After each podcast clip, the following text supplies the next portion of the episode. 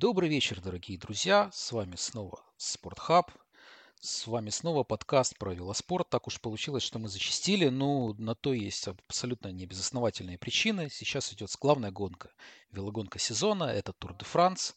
И сегодня в наш обычный и привычный велотандем вместе с Алексеем Борисовским и со мной Саша Риверсайд. И вместе, конечно, с нашим спонсором GGBet, больше чем букмекер. Регистрируйся с промоходом SportHub и получишь бонус 100% на первый депозит до 50 долларов. Будем рассказывать о том, что же произошло за последнюю велогоночную неделю, чем нас смогли порадовать или же огорчить гонщики. И пройдемся по наиболее интересным и таким выделяющимся из общей канвы случаям. А, привет, Леша. Всем привет. Ну, давай начнем, наверное, немножко нетривиально, но пойдем в хронологической последовательности, потому что э, последние три этапа это было такое текущий текущий пик вообще всего, что происходило на Тур де Франс, но давай мы с тобой остановимся немножко раньше на один этап, э, э, первый из горных трех этапов, который был на этой неделе. Это 12-й этап, начинавшийся в Тулузе. И, в принципе, он нельзя сказать, что был чем-то особым примечавшимся, э, примечательным, потому что выиграл непосредственно на нем отрыв. Но произошло отнюдь нетривиальное событие, и уж совсем оно нетривиальное на, горках, на гонках такого уровня. Дело в том, что чемпион мира, действующий чемпион мира в разделке Рон Деннис, который выступает за блестящую команду Бахрейн Мерида является соучастником их э, множественных побед, остановился на дистанции без каких-либо повреждений с точки зрения физиологических, мы не знаем по поводу психологических, конечно, просто остановился непосредственно на гонке, даже команда его некоторое время искала, не знала, куда он пропал, куда он делся, не было информации непосредственно на туре, остановился и сказал, что дальше не поедет. Сел в командную машину и был таков. А, ну, как бы для уровня гонка Тур де Франс и уровня такого гонщика терять его за день до единственной разделки, где чемпион мира в раздельном старте мог бы выступить, мог бы выступить вполне успешно, ну, учитывая его звание и регалии и опыт, это было абсолютно шокирующим. Э, также без видимых каких-то физиологических э, отклонений, каких-то проблем, которые у него были, это вдвойне шокирующе. И как бы отказ его дальнейшую продолжать дистанцию, борьбу на дистанции порождает невероятное количество слухов, о которых я хотел бы тебя спросить. Потому что есть э, много различных теорий, сейчас уже строят абсолютно конспиративные теории. Есть также определенная подоплека, связанная с тем, что он был не согласен с, э, не рад тем велосипедом, который ему предоставили на разделке, и вот таким образом пытался что-то доказать и показать. Что ты думаешь по этому поводу и насколько эта ситуация вообще из рода вон выходящая в велоспорте и какие она может э, иметь последствия непосредственно для него и может быть ли это каким-то прецедентом на будущее? Ну это какой-то трэш вообще, начиная с того, что велоспорт это самый командный вид спорта, наверное, и э, здесь, наверное, самое ну, вообще страшное, что он как бы не просто сошел, да, а по сути он бросил бросил всю команду вообще. То есть он бросил всех своих э, и партнеров, э, которые вообще не понимали, где он, что происходит, почему он сошел. И сейчас нет никакой конкретной информации об этом. То есть официальной информации и команда, и сам гонщик отказались вообще как-то комментировать это все.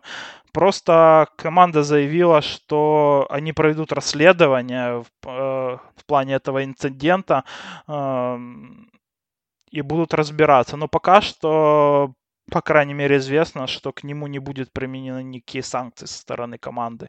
Именно э, что случилось? На этом этапе, э, ну, вообще перед этим этапом уже э, говорили там эксперты некоторые, тот, э, тот же самый э, э, Хиторт э, Хушофт, что э, какой-то гонщик в пилотоне, он не говорил конкретных имен и фамилий, не называл, что какой-то гонщик в пилотоне недоволен экипировкой своей для раздельного старта. И очень зол на команду в этом плане. И тут э, и на следующем этапе э, который был и перед раздельным стартом, Роан Деннис вообще начал какие-то нелогичные действия. То есть на самом старте этапа он пытался отобраться в отрыв дня, он ехал в отрыве, и это это уже странно смотрелось, исходя из того, что ему нужно было бы вроде экономить силы на завтра. А потом после этого он из этого самого отрыва он куда-то исчез. И следующий кадр это мы видели, что он садился в машину, а потом э, уже был у командного автобуса, и, как говорят, он был очень злой, очень эмоционально со своим менеджером он там беседовал, но отказался комментировать. То есть все-таки он как бы ссоры из избы хотя бы не стал выносить, но, а, но вообще ситуация для, ну, для, мило, э, э, для велоспорта вообще это очень странная и ну, так нельзя вести, и пускай что бы там ни случилось. Дальше пошли слухи, что случилось вообще в целом. Говорят, что... Одни говорят, что ему вот эм, э, и Мерида, да, вот этот производитель велосипедов, обещали ему при подписании контракта, он же зимой в команду в эту перешел, э, из э, э BMC, у которых были, э, ну, как говорится, лучшие ну, вообще велосипеды для раздельного старта, вот вместе с Пинарелло, наверное, на которых Инеос катаются.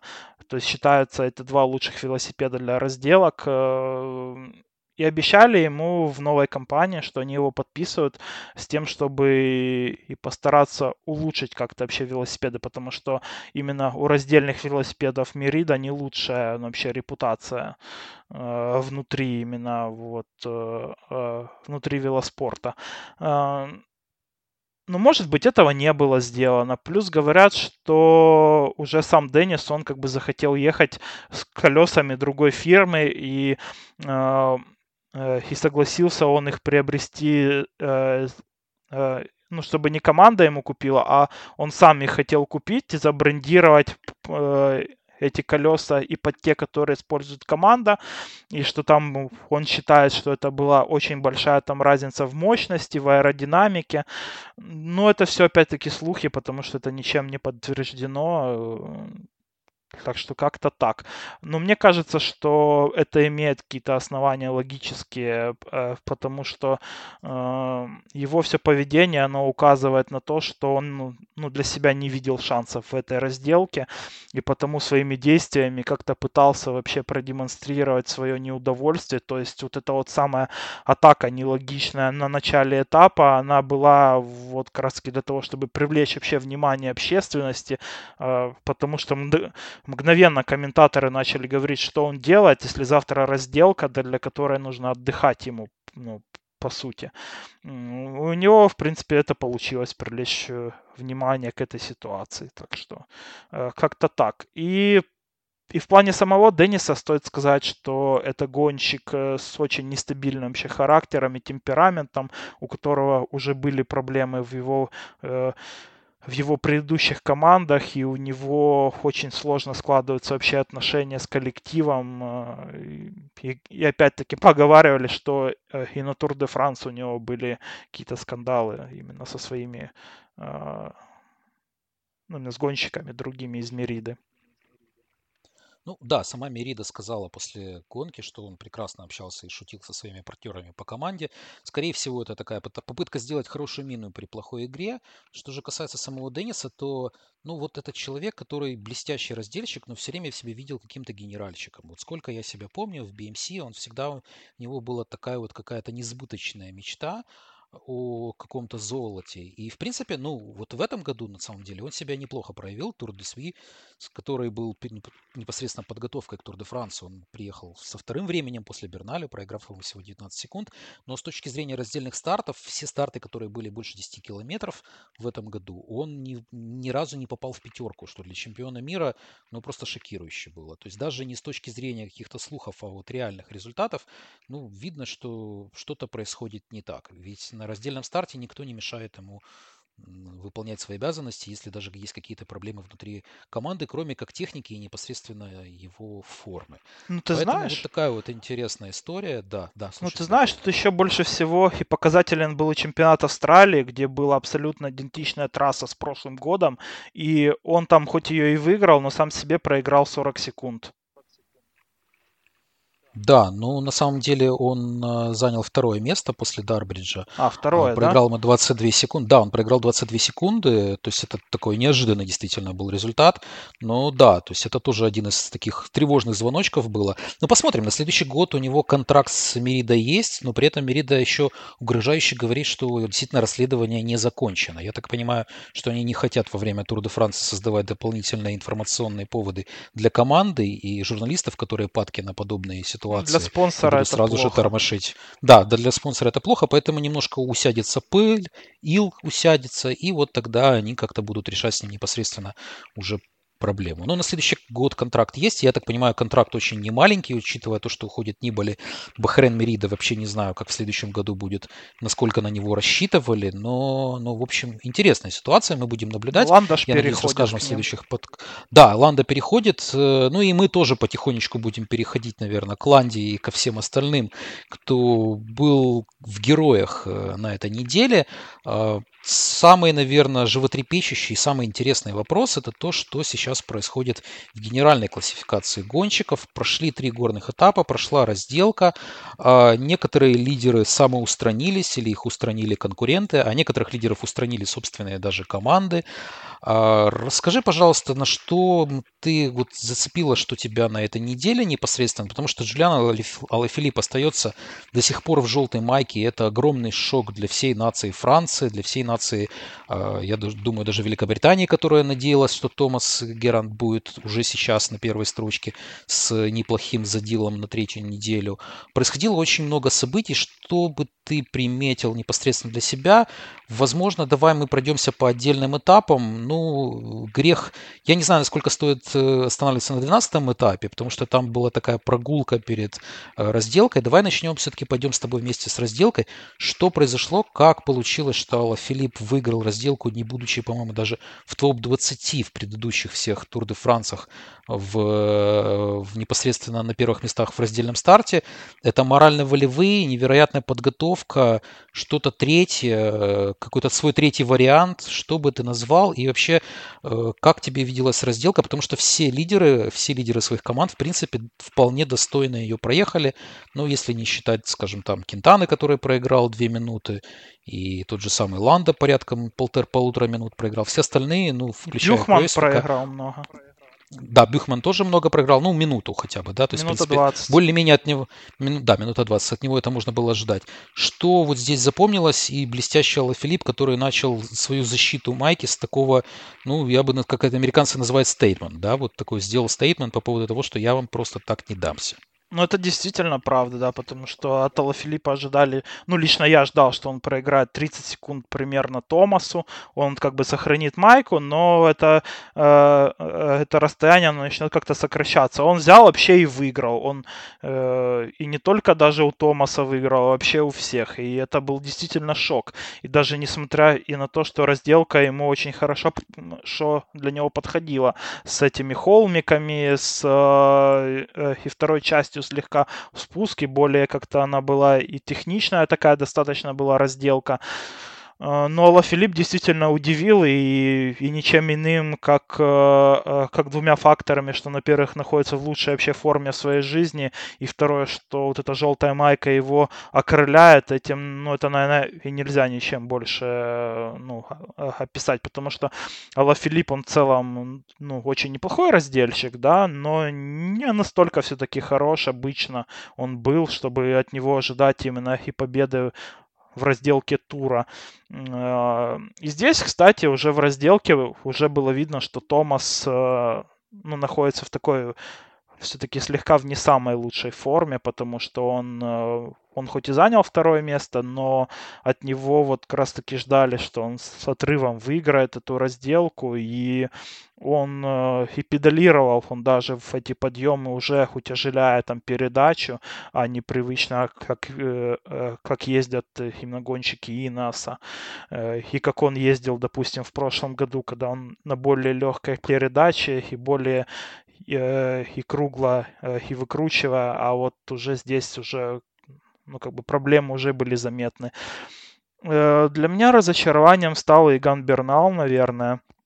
Он хоть и уступил там, ну вот сколько он там уступил, около полутора минут, да, слегка больше полутора минут он проиграл Ла Филиппу. Это многовато. Я думал, он проиграет секунд где-то 40 э, или 45, где-то так.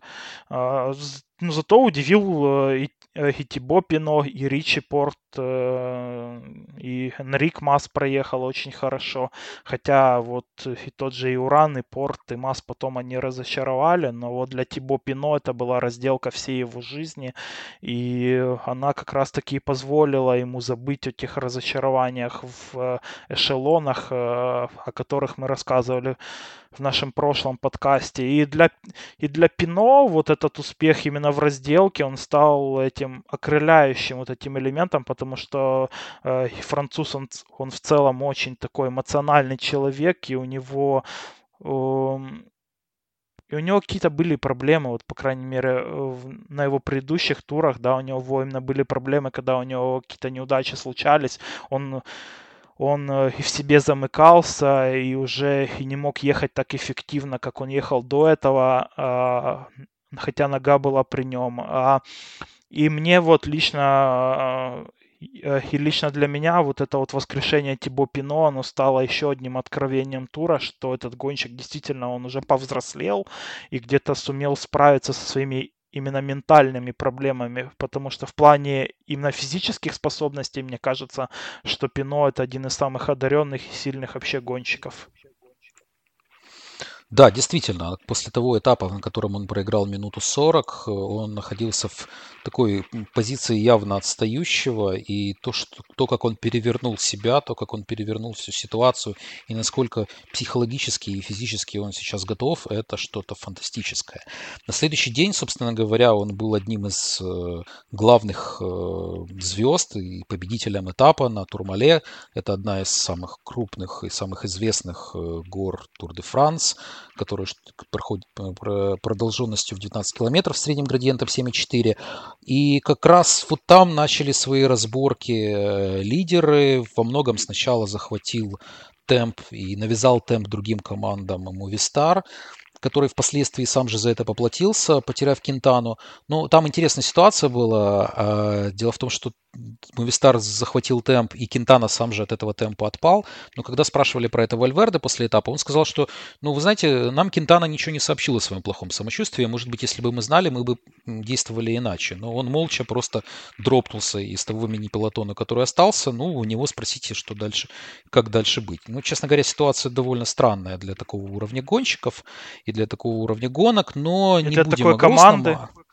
И для такой команды, которая блестяще себя показала на Джира, и ну, великолепно все было, но вот, вот так случилось. Что ты говоришь? Я бы обсудил еще эту ситуацию, на самом деле, дополнительно, потому что мне кажется, что Кентана уже ездит вообще отдельно от всей команды. Это было видно и особенно э, и, и заметно и на сегодняшнем этапе. То есть мы записываемся в воскресенье. Э, вот. И Кентана, ну, там поехал, не сам в, в отрыв поехал, да, то есть он там ехал э, и с Амадором, и с Солером, но ехал и, и в отрыве даже отдельно от них. И они потом опустились оба, чтобы помочь Ланде, а Кентана там остался, как-то пытался то атаковать, там то цепляться пытался за этот отрыв. А потом приехал Ланда, и, и забавно вообще мне это было, ну, ну реально очень смешно вообще ну, вот наблюдать за всей этой вообще ситуацией, если бы не было грустно. А, ну, ну вот когда Ланда именно добрал отрыв, да, он, э, он практически моментально сел на первую позицию и взорвал Кентану. И Кентана еще отстал, еще больше проиграл. И то есть здесь вообще как такая смена караула явно в Мувистаре произошла за, за эти два-три этапа. И, и Кентана, мне кажется, вообще ну, какие-то не последние остатки уважения внутри коллектива и внутри команды. Он вообще потерял и остатки репутации своей. Ну да, это опять же слышно по голосу Вальверде, который является капитаном и безапелляционным лидером коллектива. У Ланды были свои задачи. На самом деле сегодня, в воскресенье, действительно, когда мы записываемся, Ланда проявил себя блестяще, и командная тактика сработала очень-очень хорошо. То есть, в принципе, с задачей отыграть какие-то секунды они справились. Это была сольная атака Ланды на самых тяжелых градиентах на второй горе, а, непосредственно на Мюре де Пекюэр.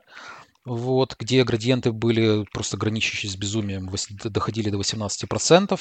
Последние три километра там были просто зубодробительные, когда гонщики останавливались и теряли, и, наверное, не могли сказать, как их зовут.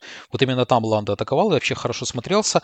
Потом его добрал Тибо Пино. Ну, в целом, да, командная тактика, конечно, Мовистара проседает. Что же можно сказать, э, наоборот, со знаком плюс и со знаком минус? Давай посмотрим на две команды.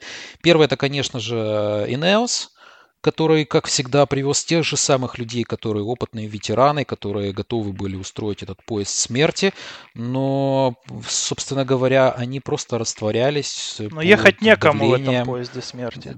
Да, просто никого нету и потеряно выглядит вообще как-то так, потеряно и разрозненно выглядит сама Тима Неос с Берналем и Томасом, которые сидят, э, не, конечно, не последним колесом, но отнюдь не задают темп в гонке. Это, наверное, такой первый полувопрос. А второй полувопрос на их фоне Тим Джумба Висма, которая имела вчера двух представ... Э, трех представителей на самой последней горе, и сегодня, в принципе, также пыталась упираться, и она добирала Ланду практически ее усилиями. А, отрыв составлял порядка минуты, минуты десяти, вот колебался в этих рамках а, при последнем горном восхождении. Что ты можешь сказать про обе команды и как ты видишь вообще дальнейшее развитие ситуации на третьей неделе? Может ли кто-то восстать из пепла в Энеосе, как Кветковский, например, который может, э, или он уже не способен? И что ты думаешь по поводу Джимбо Висмы? Потому что у них сейчас человек, который все еще претендует и более чем претендует на генеральную классификацию, в зависимости от того, насколько форма будет позволять Стефана Кройсвигу э, выступить. Он проигрывает порядка 10 секунд э, Томасу, минуту 47 Алла Филиппу, но находится в такой очень неплохой позиции по сравнению со всеми остальными гонщиками, где-то в районе Пино. И их форма на третьей неделе пока абсолютно никому не, непонятна. Насколько ты думаешь, это способно помочь и помешать первому и второму велогонщику? Ну, давай начнем с Инаса сначала. Я у тебя не зря спрашивал в прошлом подкасте, что с Вутом Пулсом и как это сможет вообще повлиять на горные этапы. И сейчас мы видим, что это реально влияет и влияет очень сильно, потому что Пулс прибавляет, но это не тот э, ну, вообще голландец, которого мы привыкли видеть и, и в прошлом сезоне, и еще э, э, и до этого тоже. И Инес оказался в такой ситуации, что у них, по сути, остается только два лидера в общей группе, в группе лидеров в самом конце, потому что Пулс, он, например, вчера, он там и в начале Турмале выпал практически, э, и сегодня тоже там, хоть он и держался, ну, ну, уже практически э, э, э, и до самого конца, но он все-таки держался не с Берналом, а с Томасом.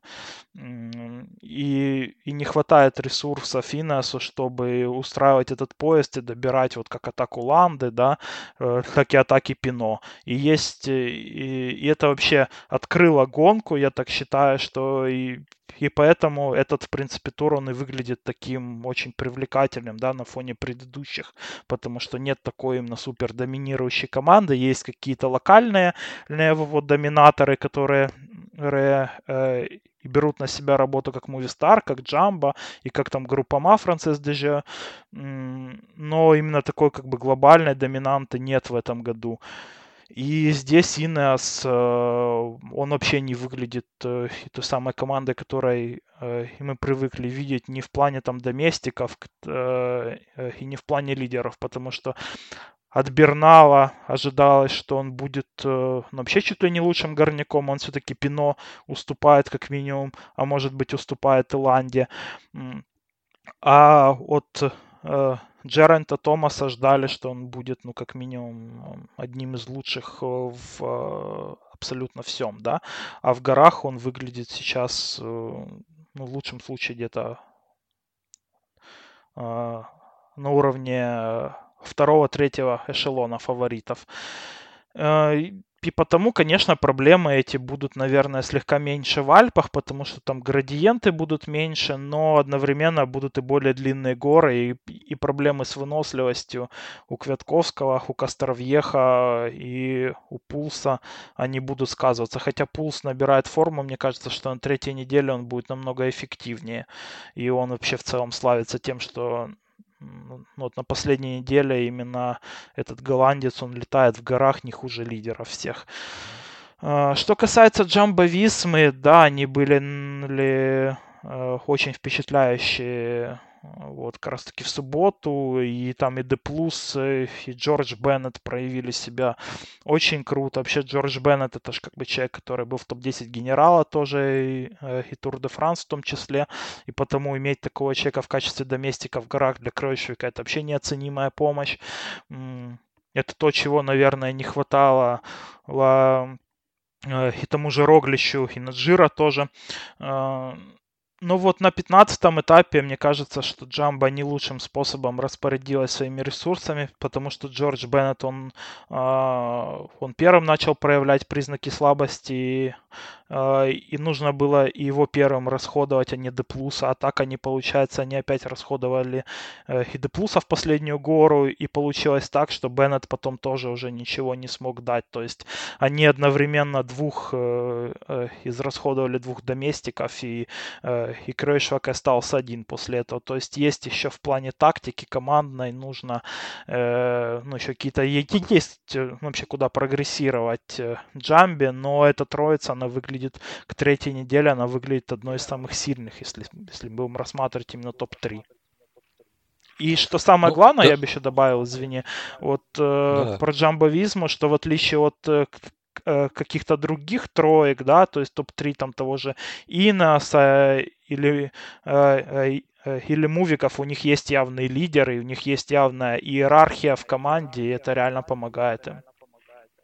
Да, да, это действительно большое подспорье, потому что тут, тут как бы три человека, Либич, Щука и Рак, которые тянут одеяло на себя, и Вальверде, который говорит, ну так я еще этап тому назад был первый среди Муистара, почему бы мне не побороться за хорошие места, а, я меньше всех проигрываю. Сейчас Ланда его обогнал на 6 секунд в общем зачете, и такая ситуация двоякая. С Кентаной мы уже все обсудили. Ну, вот, вот в одном я хочу такой красной линией подчеркнуть, подчеркнуть, в чем я с тобой абсолютно согласен, это то, что это, наверное, самый интересный Тур де Франс за очень-очень долгие годы, потому что шесть человек после второй недели перед, второй, э, перед вторым днем отдыха, находящиеся в двух минутах, 2.14 проигрывает шестое место Бухман. Это первое, э, первый аргумент в эту пользу, просто математический такой. И второй аргумент, то, что сейчас желтая майка, которая имеет отрыв чуть ли не две минуты, не котируется в топ-2 э, на победу на Тур де Франс. То есть такое количество сценариев, такое количество невероя- вероятностей, которое может принести нам третья неделя, это то, что обязательно стоит смотреть, и ну, это будет прекрасно. Скажи, пожалуйста, вот э, немножко возвращаясь к вот этим вот шестерым парням, которые сейчас борются за тройку, за топ-3 на, на непосредственно на то, чтобы приехать во Францию на подиум, э, простите, в Париж на подиум, э, кого ты видишь, ну, у всех шансы хорошие, у всех шансы более или менее равны.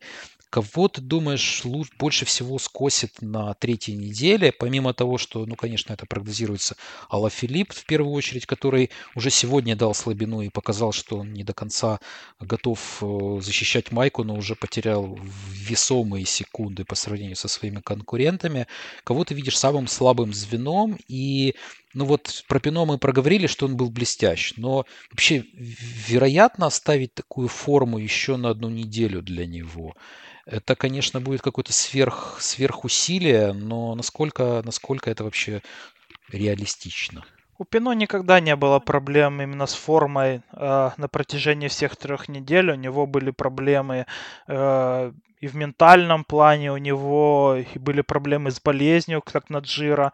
Э, так что я не думаю, что проблема Тибо Пино это будет в плане его формы. Она у него сейчас звенящая. И, и, и, я думаю, как минимум на еще одну неделю его хватит. Сейчас Пино, я думаю, что ты со мной согласишься, что он, в принципе, самый сильный горняк. И э, на третьей неделе в Альпах это реально может решить. А кто самое слабое звено? Я думаю, что все-таки Джулиан Лафилипп. Э, эти горы ему намного больше подходили, чем и чем те, которые ожидают в Альпах. Он уже, вот он, э, он уже показал слабину, да, сегодня, и как раз-таки показал слабину там, где надо было крутить на одной мощности как-то так вот долго, да, э, и постепенно. И в Альпах это это не та езда, которой, к которой вообще привык Джулиан. Э, и плюс э, и, э, и в совокупности с очень и высокими горами, там 2700 будут горы над уровнем моря, это может ну, вообще убить Алла Филиппа окончательно. То есть сейчас у него уже и сегодня было видно, что он уже ехал больше на эмоциях. В конце, когда он, пытался и, и спино поехать, но потом он уже понял, что это не его уровень, он просто, ну, его уже Пино его взорвал просто Ла Филиппа, а тот потом не смог там даже с Томасом удержаться в одной группе. И здесь еще сказывается отсутствие ну, как раз-таки опыта Джулиана в плане распределения своих сил, потому что ну, сил у него реально много, и форма у него реально крутая, но как тот же Томас может там терпеть и рассчитывать свои усилия, то у Алла Филиппа этого нет, и за счет этого он только сегодня проиграл, я думаю, что более минуты. Давай так, такой вопрос по Алла Филиппу и такой сразу же он переходящий на следующий тайр э, велогонщиков, который находится за шестым местом. Насколько ты думаешь, реально ему э, выпасть из топ-шестерки? Напомню, э, седьмое место занимает Микель Ландо, который сейчас проигрывает Алла Филиппу 5 минут. Вместе с Вальверде Фульсангом Ураном и Портом, да, которые все вот находятся еще в 5-7 минутах в отдалении. Ну, собственно говоря, это первые 11 велогонщиков, которые сейчас находятся в генеральной классификации. Насколько ты думаешь, он может выпасть из топ-шестерки? Потому что если что-то пойдет не так, то, ну, по сути, уже смысла дальше ему оборонять, если той майки не будет, нету. И, э, наверное, надо готовиться к третьей части сезона. И если смысл вообще держаться за это топ-10 для него, имея столько дней дней, сколько уже, 11 дней он у нас в желтой майке на Тур де Франсе. Думаешь ли ты, что он может выпасть из топ-6? И это первый вопрос. И второй, кто из вот этих ниже названных парней готов, мужчин и опытных велогонщиков, готов э, занять эту вакантную шест... место в шестерке? Потому что там своя немножко борьба на вторых ролях, э, но тем не менее интересно, и все велогонщики топового уровня, и кто бы мог занять это вакантное место, если Алла Филипп просядет настолько сильно и плюнет на дальнейшую борьбу. Я вообще напомню, что на 20-м этапе нас ждет э, ну, вообще решающая гора в 33 километра длиной, и там э, и можно и не то, что из топ-6 выпасть, а и вообще из топ-20, наверное, если реально, ну, если будет очень плохо все. Э, и здесь Алла Филипп, конечно, ну, я, наверное, останусь при своем мнении, которое у меня было вот в нашем предыдущем подкасте, что если он э, именно э, э, и захочет работать на результат, то он в, в топ-10 он будет. В топ-6 ну, я думаю, на самом деле вряд ли, потому что Ланда выглядит намного круче в горах, и вся остальная и пятерка, они уже как бы проверенные э, и генеральщики. Для Бернала а здесь высота подходит. Э, Бюхман, Кройшвак и Томас, они умеют работать э, вот на таких Э, и на подъемах с небольшими градиентами, но на очень длинных. Это люди, которые очень хорошо свои силы рассчитывают. А Тибо Пино, он вообще выглядит как лучший горняк этого, э, э, этого тура. И потому где-то место как раз таки и шестое, и седьмое для Ла Филиппа, оно видится реалистичным в самом конце. Но здесь, по сравнению с прошлой неделей, уже определенность в том плане, она уже появилась, что Ла Филипп уже точно будет ехать на генерал, потому что на таком этапе уже бросать смысла нету. Для него особо этапов не осталось, ради которых можно там сливать все полностью, чтобы выиграть один этап еще какой-то. Тем более он этап уже взял на этом туре. Ну, то есть уже смысла нету вообще никак. Э, и горную майку уже нет смысла там как-то ее выигрывать. Ты ее можешь там и э, Э, э, и попутно взять с тем и с борьбой из, э, и за генерал. Так что в этом плане есть определенность, и я думаю, что 100% Джулиан будет где-то в топ-10. Но кризис в Альпах, ну, это, это реальность, и, и все может случиться. Да, что такое кризис, хорошо знает Роман Борде, который один из главных разочарований для своей команды, при том, что у него действительно был очень непростой год с точки зрения показанных результатов. Вот он аукнулся ему на этом Тур де Франс, проиграв 20 минут два дня тому назад. Он лишил себя всяческих шансов на какие-либо пристойные места. Сегодня поехал в отрыв и попытался побороться за горную майку. Правда, он достаточно много проигрывает э, своим конкурентам, около 45 очков он проигрывает проигрывает Тиму Велансу, с которой сейчас лидирует. Ну, давай попробуем проговорить про вот эти вот две номинации, горную и очковую, что произошло за последние дни, потому что Тим Веланс уехал в отрыв на 15, на, на 15 этапе и захватил, э, упрочил свои позиции, но сегодня вот был Роман Борде довольно активно э, боролся на второй и третьей э, горе до, до финиша и пытался набрать очки. Кого ты видишь э, среди претендентов на горную майку? Это вопрос первый. И второй вопрос. Э, сейчас на втором месте на самом деле в горной классификации находится э, Тибо Пино у которого всего лишь 14 очков отрыва от Тима Велленса. Насколько ты думаешь, кто-то из гонщиков, э, представляющих непосредственно там топ-20, топ-30 э, текущего генерального зачета, может заодно примерить и майку горного короля? Потому что Тим Велленс в горах выглядит своеобразно, и сегодня он довольно рано выпал, готовясь к следующему, к следующим горным атакам, на которые рассчитывают, наверняка он рассчитывает. Вот какие мысли у тебя по этому поводу есть? Ну, я про бельгийца говорил еще в прошлом подкасте, что он не потянет, на мой взгляд, и э, отмечал то, что этот гонщик вообще не может ехать, когда жарко, а на выходных как раз-таки потеплело, и сегодня мы видели, что Веланс, э, он просто умер. Он выпал еще на первой горе, и ну, и с такой формой это невозможно просто ну, ну, дальше сражаться за эту напинацию. Так что я думаю, что здесь на самом деле есть и Саймон Йейтс, э, э, Пино, и Джулиан Филипп, что и эти три гонщика, они будут э, ну, вот как-то пытаться. Ну, еще Томас Дегент есть, наверное, который сейчас на этих двух этапах, он взял такой, э, ну, как бы паузу взял, да, на, на, на а, после разделки, где он был третьим, тоже достаточно неожиданно, то как раз-таки вот и после дня отдыха там и Томас Дегент может и, э, и вернуться и в борьбу за эту майку, потому что там будут еще два транзитных этапа, можно так сказать, где еще можно отдохнуть и восстановиться, а потом уже более свеженький Дегент э, и Йейтс, они будут вот как раз-таки бороться, если, э, э, если рассматривать не генеральщиков. Вообще, это довольно интересная действительно ситуация, потому что ну, для Борде это могло бы быть счастливым спасением, если он действительно поборется за эту майку, но слишком много надо преодолеть. Поэтому ну, мне мертвый. кажется, что здесь интрига еще есть. Нет, ну, в первых горах он еще пытался как-то Это было, знаешь, как показать вот, силы. Э, извини, я тебя прерву. Мне кажется, что это было на эмоциях чисто. Что он, ну, вот как-то пытался, ну, хоть как-то вот это свое разочарование, свою злость, э, ну, вот ну, как-то компенсировать это пытался, э, какая-то, знаешь, э, и не победой на этапе, но хотя бы моральной победой. И смотря вот, как его проходил, вот как раз-таки, когда Ланда их там догнал и, э, и взорвал одновременно и Кентану, и Борде, то на Борде было смотреть не менее больно, чем на колумбийца в тот момент. Да, и позавчера так команда вся вместе собралась вокруг, вокруг Романа, поддерживая его психологически, пытаясь как-то подбодрить, но 20 минут это все равно 20 минут.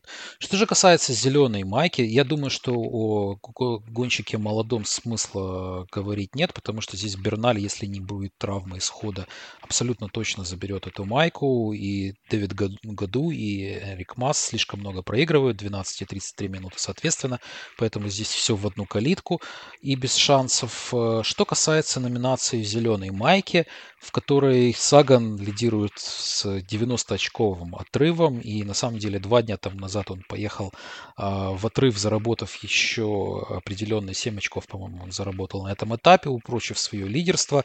Тут еще был план того, чтобы попасть в, на довольно коротком этапе в временные рамки, которые были сокращены сильно из-за короткости этапа и его скоротечности.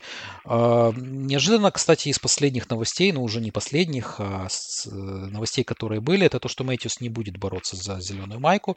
Он сказал это во всеуслышание. И вот Саган, наверное, наверное, все. Наверное, здесь борьба уже закончена. Ты говорил про Сони Калибрери. Он действительно сейчас находится на втором месте.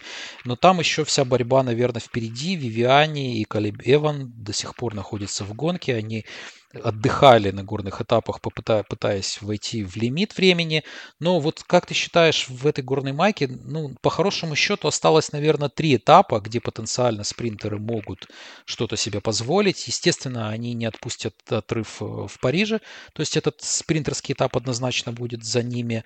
А вот два транзитных этапа, о которых ты говорил, ну, здесь, наверное, победа отрыва велика как никогда. В одном. И как минимум в одном, а, а возможно даже в двух. И насколько ты считаешь, вообще спринтерским командам стоит еще что-то доказывать? И если кому-то что-то стоит доказывать, то кто бы это в первую очередь был? Потому что у многих команд уже есть победы, и многие экономят силы перед горными восхождениями, коих еще будет целых три. И вот что, что ты видишь по следующим этим двум этапам? Ну и закончена ли здесь, э, собственно говоря, с того, с чего я начинал, борьба за зеленую майку и есть ли какие-то преследователи. Да тут ничего Саган. особо не поменялось по сравнению с предыдущей неделей. Саган как был безальтернативным фаворитом, так и остался. И, и тут можно лишь опять сказать э, и то, что если Словак не сойдет, то он выиграет эту майку. Что касается итальянца из Квикстепа, то я еще отметил, что он э, ну, в горах не отдыхал.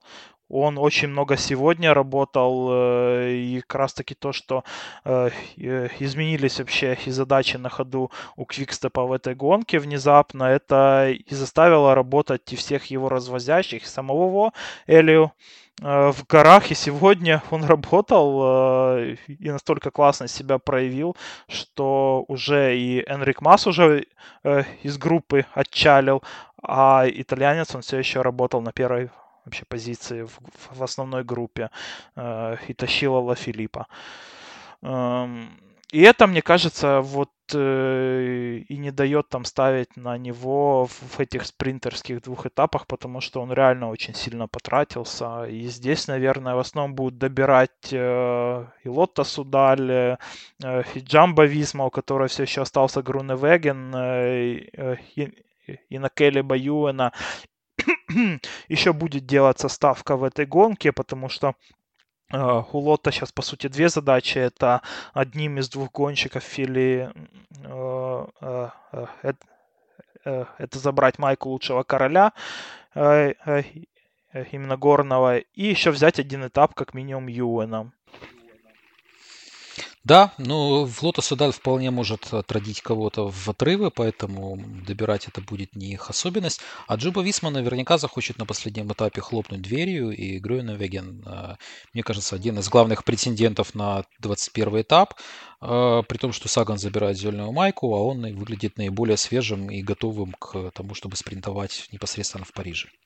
Ну, мне кажется, что Лота будет в отрывы отправлять людей именно, к, э, э, именно и на тех этапах, где будут горы, а на равнинных они будут реально работать на Юэн. Они в него верят, они в него уже э, и целый год в, ну, в него верят и работают на него на 100% э, именно где этапы спринтерские, потому я не думаю, что что-то изменится именно здесь, тем более, когда один из основных вообще их э, э, э, конкурентов он работал сам, а у Джамба Висмы все-таки тоже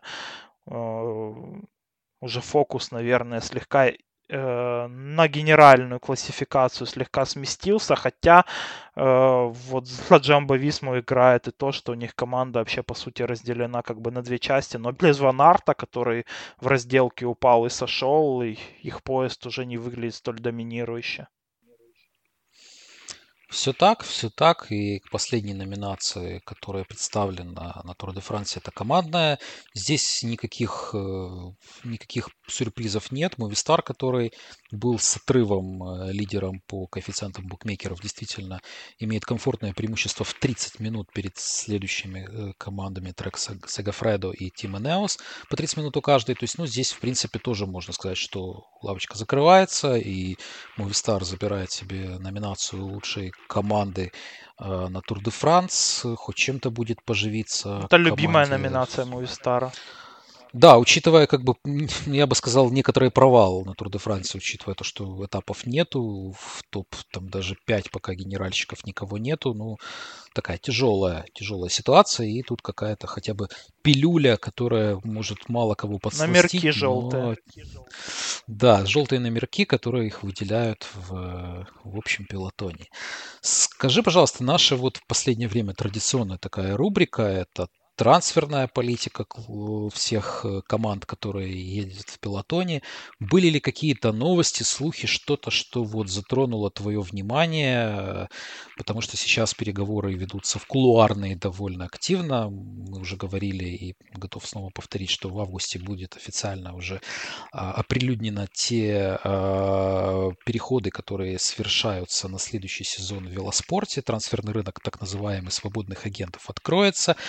А, а, что-то, что действительно заинтересовало тебя, может быть, какие-то слухи, может быть, что-то уже свершившееся, и чего ты ждешь от того, что свершилось или что может свершиться? А вроде не было ничего такого, ну, вообще на этой неделе очень супер важно, наверное, только э, в плане Кентаны уже конкретика больше появилась о его переходе в Аркею Самсик.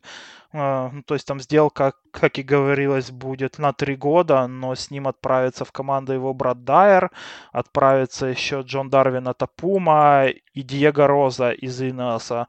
И это на самом деле ну, очень качественное усиление для Аркеи, э, у которой ну, такой состав для гор уже подбирается очень мощный. Хотя, опять-таки, ни одного из этих гонщиков нельзя назвать эм, успешным в эти предыдущие два года, э, потому что и тот же Роза в Инеосе стух вообще как-то, и это Пума тоже очень сильно сдал. Э, и, наверное, прибавил только Дайер Кентана, как ни странно, из этих вообще гонщиков. Да, ну вообще интересно, как будет развиваться взаимоотношения Баргия и Кентаны, потому что два таких капитана, экс-капитан и такой не очень сбывшийся капитан Берги, которому пророчили многое, и он не оправдал свои ожидания. Как минимум в следующем году они вместе будут гоняться. Э, я себе не представляю какую-то помощь от Кентаны просто в силу характера и, и его подходов э, к велогонкам. С другой стороны, Берги тоже не будет готов играть вторую скрипку, будучи текущим чемпионом Франции ну, это совсем не та роль, которую он привык. И интересно посмотреть, что будет с этим разрозненным коллективом. Ну, вот такую вот, подобную вот.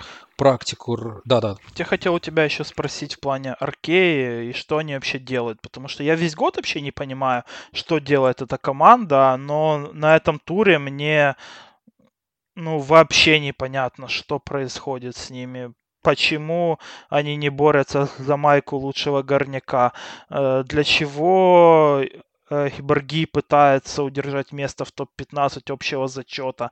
Почему он не, ну, вообще не проиграл много времени, не атакует в горах, не набирает очки. С этой ситуацией, которая сейчас в горной номинации, мне кажется, он мог бы вообще легко ее выиграть. Что происходит, Саша? С командой непосредственно самой э, или с Да ними? вообще со всеми есть... там. Ну, во-первых, Аркея очень хочет попасть в мировой тур. Давай начнем с самого простого. Подписание, которое они делают, то, что команда первоначально строилась такой вот колоссом, был Баргиль для них, вокруг которого они собирались строить команду, потому что это 100% попадания каждый год на Тур де Франс, э, прекрасные результаты от тогда еще молодого гонщика. Сейчас э, им этого, мне кажется, мало. Вот те подписания, которые, например, Грайпель, да, 37-летний, они были уверены, что он будет давать им очки. Они понимают, что сейчас это, они как-то хватаются за какие-то соломинки и пытаются выстрелить тем, что э, гонщики, которые потеряли свое место, потеряли свое доверие, даже уважение в каком-то роде, как Кентана, в своих командах смогут вывести их в высший дивизион непосредственно на сцену под софиты тех, всех тех мирового тура, который сейчас греет все остальные команды.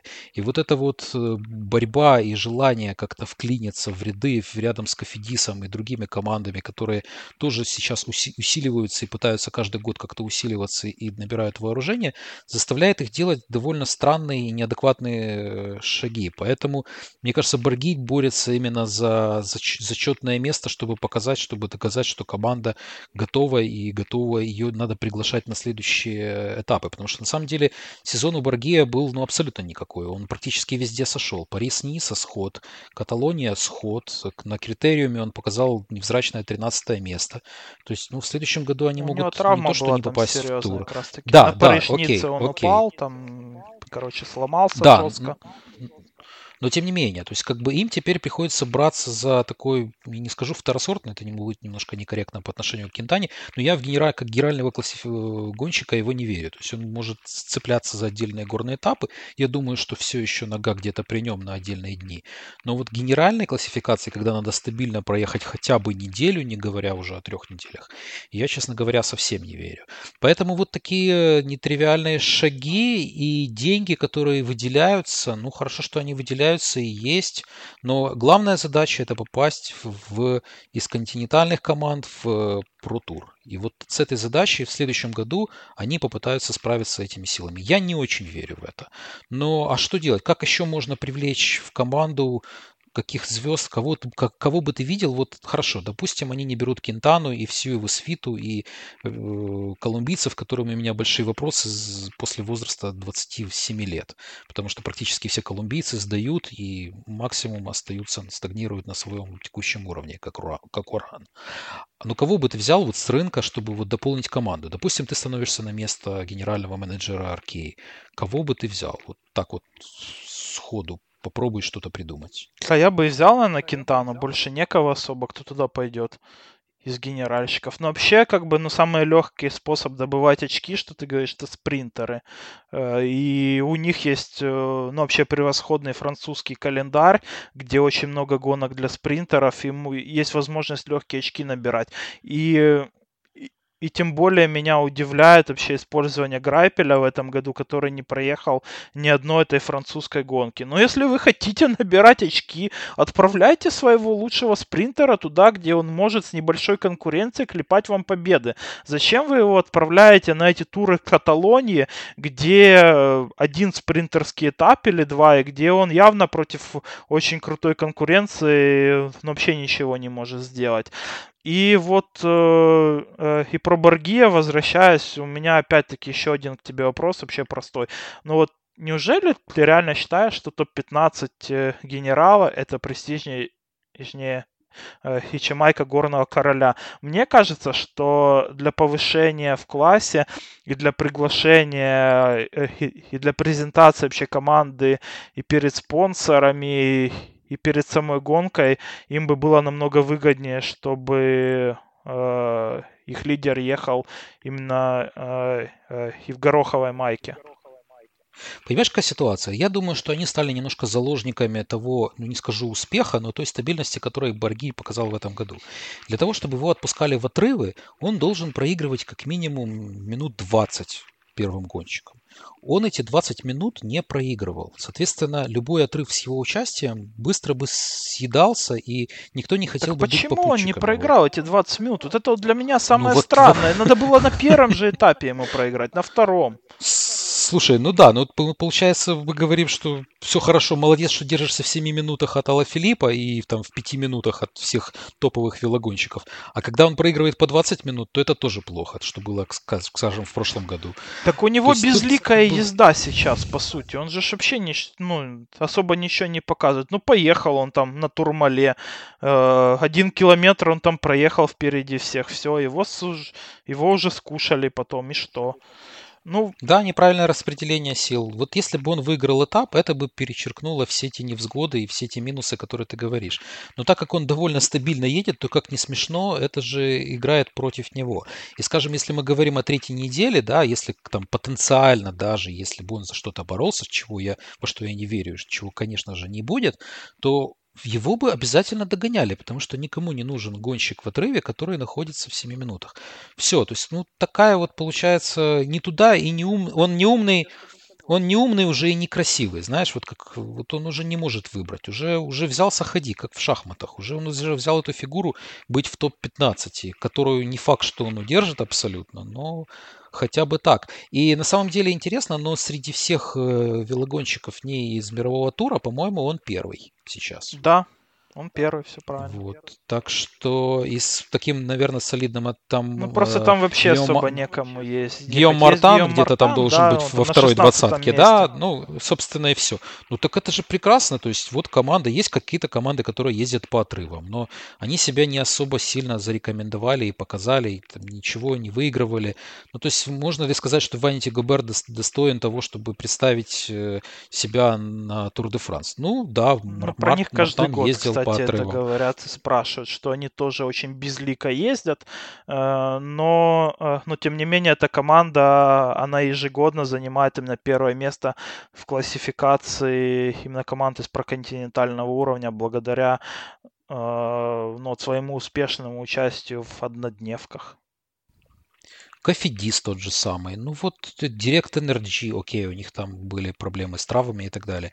Ну абсолютно, ну как, как бы абсолютно бессмысленная езда. Они что-то по отрывам пытаются, где-то там на последних километрах что-то рвут и мечут, но абсолютно ничего не показывают. Поэтому тут как бы выбор лучших среди худших, и деваться все равно некуда. И ну вот так вот Баргей, да, ну пускай в топ-20 заедет, это уже среди всех э, не, не мирового тура команд, это блестящий результат. А что касается касается тактики спринтерами, да, есть такая команда израильская, Израиль Cycling Academy, которая понабирала невероятное количество спринтеров, понавыигрывала хорошие спринтерские этапы и сейчас, в принципе, так держится в топ-4, в топ-5 команд э, ну, непосредственно континентального тура, который возглавляет сейчас Андрони за счет своей прекрасной Джиро, и Кофидис находится на втором месте за счет того, что у них вообще разноплановые гонщики с Фанити на третьем. Ну вот, есть такой вот альтернативный вариант. Кстати, там Аркея находится далеко позади Израиля, так что вот э, такая стратегия, когда ты набираешь очень много спринтеров, кто-то да выстрелит, вот она, э, ну, не на мировой тур, конечно, но в принципе Причем эти спринтеры уровне. мусорные очень дешевые. Они, они действительно уже пережившие первую или вторую молодость люди, да, нету больших генеральщиков, но при этом готовы выстрелить абсолютно независимо друг от друга на каком-то одном этапе и показать свою команду, набрать очков. Да, вот такая тактика, которая вполне рабочая и существующая на сегодняшний день. Что ж, давай тогда пожелаем всем посмотреть э, интересные Альпы на третьей неделе. У нас будет три горных этапа. У нас э, мы уже рассказывали про транзитные, про Париж, про все. Если тебе что-то еще дополнительно добавить, завтра у нас день отдыха. У велогонщиков самое главное день отдыха, после которого они готовы опять ринуться в бой. А, что-то, что еще нами не было перечислено, не сказано, последнее какое-то слово перед нашими заключительными. Уже, наверное, в следующий раз мы выйдем после 21-го тура, подведем итоги Тур де Франции. Я надеюсь, что этот подкаст также будет интересен, и нам будет что проанализировать и что рассказать. Что-то еще не учтено, не рассказано, пожалуйста. Давай о позитивном, наверное, ну, вообще э, на такой, на позитивной ноте, да, закончим. Я бы хотел сказать про Ару, что меня впечатляет его езда на этом туре с, с учетом той сложной операции, которую он вообще перенес по ходу этого, э, э, этого сезона. У него были проблемы с кровеносной системой, то есть там э, с артериями. Э, ему делали на всем этом деле операцию. И и сейчас он идет уже на 17 месте в общем зачете. И в целом эту гонку он, конечно, едет без давления, и тестируя ноги, но он уже держится и довольно долго с лучшими в горах. И мне э, очень радостно видеть э, этого итальянца вот в таком здравии уже, можно сказать, э, потому что здоровый Ару мне очень нравится как гонщик, пускай он там и не самый сильный, да, но он каждую гонку, где он участвует, он делает ее веселее своими атаками. Действительно, очень приятно его видеть вернувшегося, тем более, что, как я читал, после таких операций э, иногда завершают с филоспортом. Приятно видеть, что он вернулся в пилотон. Действительно, это такой большой плюс. И ему только 29 лет. Я говорю только, так как мы смотрим на якобы Фульсанга, которому 34, и понимаем, что жизнь велогонщика, она очень разносторонняя. Томас, может быть, он... Еще в 33 выиграл да. первый тур. Да, и до этого он был не то что в тени, он был в таких потемках. Кентане вообще 70, он на топ-10 претендует. Ой, фотографические снимки его младшего брата, это человек, которому дают 40 лет. Его дедушкой все... выглядит даже. Ну, ну, то, что я говорю, потому что, я не знаю, вот колумбийцы, ну, такая особенность. Пока нету колумбийца, кроме Урана, наверное, который в 29 лет показывает топ-10 результат на Тур де Франсе, нет колумбийца, который после 27 спрогрессировал. И мне очень интересно, как будет развиваться карьера. Вот это отдельная такая, наверное, стоит пласт, который можно было бы поговорить и обсудить. Это как будет развиваться карьера молодых Лопесов, молодого, все еще молодого Лопеса, который в белой майке был на Джира, а, Берналь и все-все-все-все вот эти молодые колумбийцы, которые Гавирия тот же самый еще довольно молод, как они будут дальше развиваться? Потому что вот этот ранний успех Берналя, которому сейчас 22 года, а он уже метит на корону а, в Тур де Франс, ну, это выглядит нетривиально, мягко говоря. А, а интересно, когда закончится вот этот вот расход его топлива внутреннего, сгорания колумбийского, которые сгорают в ярко вспыхивают, как какой-то факел или какой-то фейерверк, но быстро сгорают. И, ну, это отдельная, наверное, история. Мы еще об этом поговорим. Сейчас же большое спасибо вам за то, что вы нас слушали. Это прекрасный Тур де Франс. Я чувствую, ну, я на, моей памяти, это, наверное, лучший Тур де Франс. Пино зажигает, все ребята зажигают, Ланда зажигает. Вот то, что Пино проигрывает очень много, я согласен с этим мнением. Это добавляет красок, потому что никто не идет от обороны, все пытаются урвать какие-то лишние секунды и до последнего грести. Из последних сил мы же, я надеюсь, станем свидетелями прекрасной третьей недели, которая расставит все точки над «и» и покажет нам, может быть, нового победителя Тур де Франс, или же Герант сможет отстоять свой титул. А мы с вами, наверное, прощаемся. Спасибо большое за внимание. Мы будем очень рады, если вы будете оставлять свои комментарии и лайки, и шерить со свои, с, этот подкаст со своими друзьями. Наш же спонсор GGBet больше, чем просто букмекер. Регистрируйся с промокодом SportHub и получишь бонус 100% на первый депозит до 100 долларов. Тебе, Леша, большое спасибо. Очень информативно, интересно. Надеюсь, вскоре услышимся. Да, услышимся после тура. Так что всем спасибо за внимание и обязательно смотрите последнюю неделю. Всем пока. Всем пока.